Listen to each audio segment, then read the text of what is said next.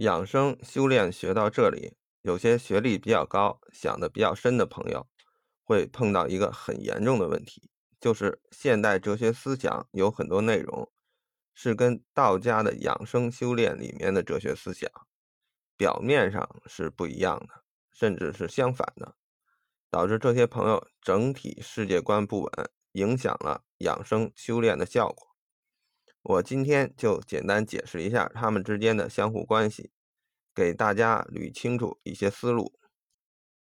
西方哲学实际上都是文艺复兴时期发掘的，以希腊几位哲学家苏格拉底、柏拉图、亚里士多德为根源的哲学思想，包括后来的一些德国、英国的哲学家，他们推导出来四种观点，就是客观唯物、客观唯心、主观唯物。主观唯心，基本都是每个哲学家坚持一种，认为自己坚持的那个就是世界的真相。但道家认为，这些只不过是人们处于不同的阶段、不同的理解而已，是相对的，不是绝对的。而且他们整体上成为一个循环，我们的目标就是要打破这种低级的循环，进入更高级而已。所以这些哲学思想。只是过程和手段而已，不是最终的目的。我们下面简要介绍一下这几个理论：客观唯物，物质决定意识，认为自然规律改变世界，推动客观世界的发展变化。人们不能改变客观世界，大部分普通人大部分时间是处于这个阶段。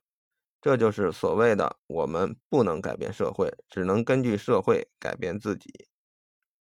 主观唯物，物质决定意识，认为人们在认知和掌握客观规律的前提下，人的主观意识可以利用客观规律来改变客观世界，推动客观世界的发展变化。当人类科技进步的时候，创造发明出新的事物，其实就进入了这个主观唯物阶段。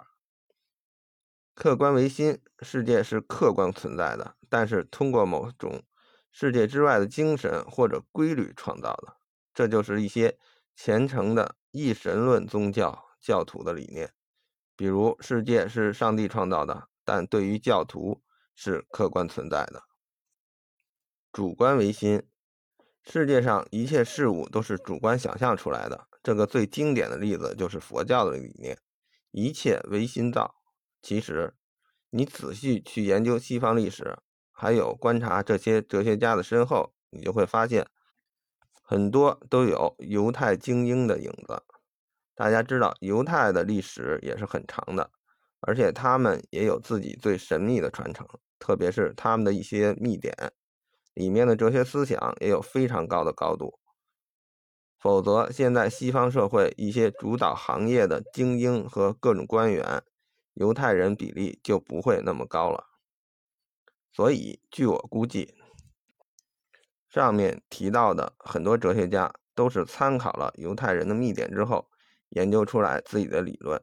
这就像我之前说的，道家到了周朝之后，一分为百，才有了诸子百家。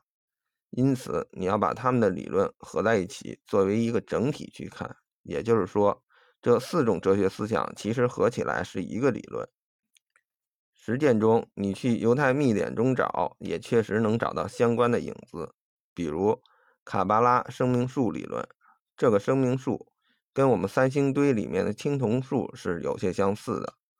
所以，其实，在更久远的古代，世界上的人的世界观也是相似的。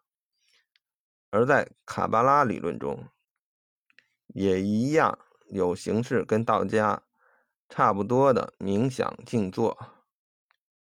还有其他的一些宗教也有类似的手段，那大家可以思考，他们为什么要这么做呢？实际上就是通过这种方法，打破之前说的低级哲学循环，或者可以叫轮回，进入更高层次。就拿道家来说，道家认为道创造了这个世界，道可以是主观的，也可以是客观的。我们掌握的客观规律足够多，内心足够强大。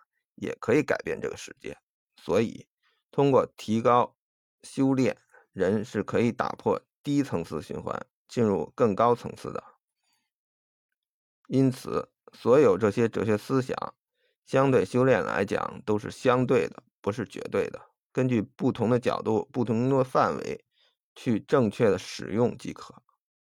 就像现在的物理学，从牛顿力学、相对论、量子理论到混沌理论，代表着哲学四大象限，但在实际中都是可以应用的，为我们人类的社会进步都做出了贡献。